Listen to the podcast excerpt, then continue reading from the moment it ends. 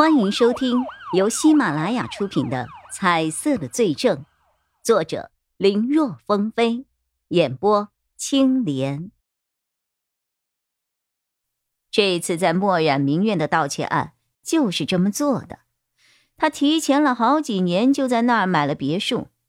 当晚，在文成祥他们三个人盗窃完之后，将赃物放到了垃圾桶后，他就假装去倒垃圾。将赃物全部给拿了回去。本来按照平时的操作，他只要把东西放到夹层里，等风声过去了再取出来，找渠道给卖了。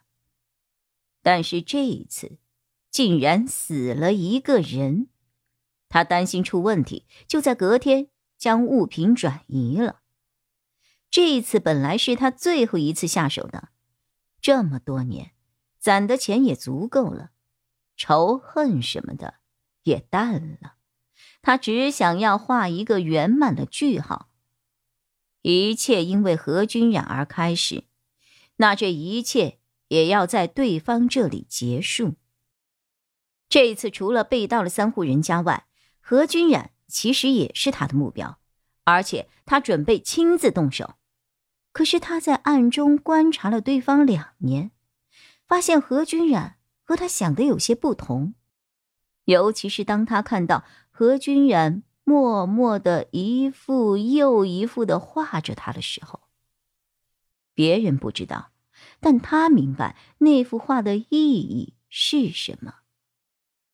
画本身其实没有什么含义，重要的是那天的意义，那是他们二人定下白头偕老的那一天。这可以说是他一生当中最最开心的时刻了。孙家阳不明白背叛他的何君染为何还要画出这么一幅画。后来，经过各方各面的调查，他才知道是自己误会了何君染。但是他觉得二人现在痛苦的际遇都是那个姓郑的所为。这姓郑的嘴上答应何君染给他钱。但其实当时并没有给，他也答应何君然给自己找好工作，结果不但没有照做，他还利用自己的地位和手段，让孙家阳在整个行业里无法生存下去。这也是为什么当年能力不如孙家阳的人会被录取，而他会被淘汰的原因。姓郑的。其实就是在嫉妒何君染，还想着他，所以想要彻底的弄垮他。甚至当年将两个人彻底逼入绝境的校园贷幕后的老板，经过调查也是这个姓郑的。如今一切痛苦的根源都是因为他。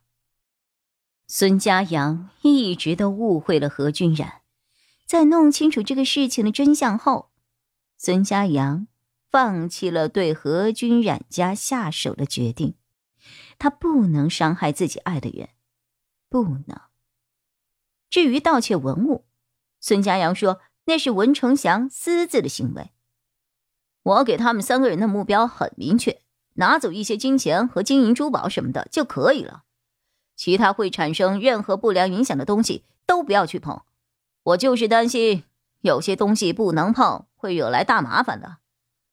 盗走文物这个事情，文成祥并没有告诉给我，而且赃物里也没有这个东西。我也是在第二天看了新闻报道之后，才知道了有这么一个东西的。本来我知道了后要立刻让文成祥交出来，可文成祥却说什么也不知道，没有见过。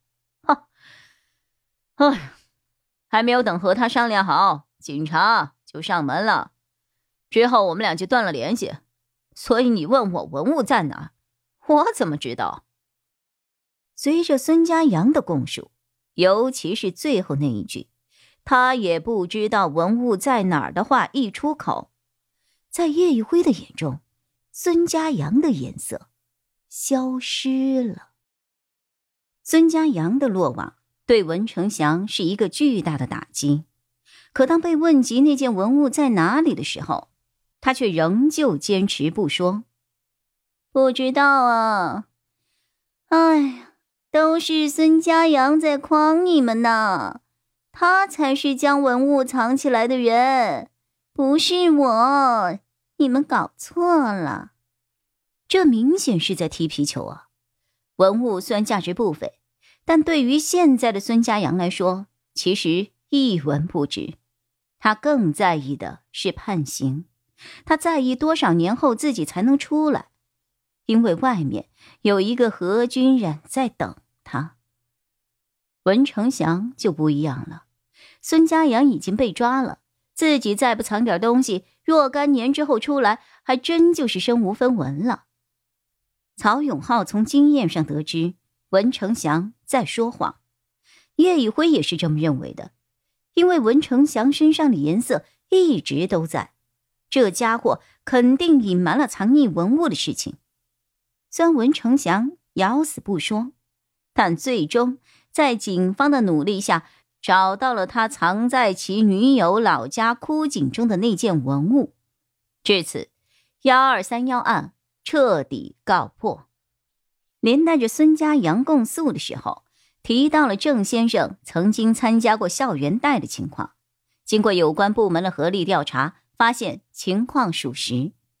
郑先生早年的发家。都是通过这种非法贷款的方式得来的。根据相关的法律规定，郑先生会受到相应的惩罚。在幺二三幺案告破的当天下午，叶一辉在自己的出租屋中接到了曹永浩的电话。真的？当然是真的了。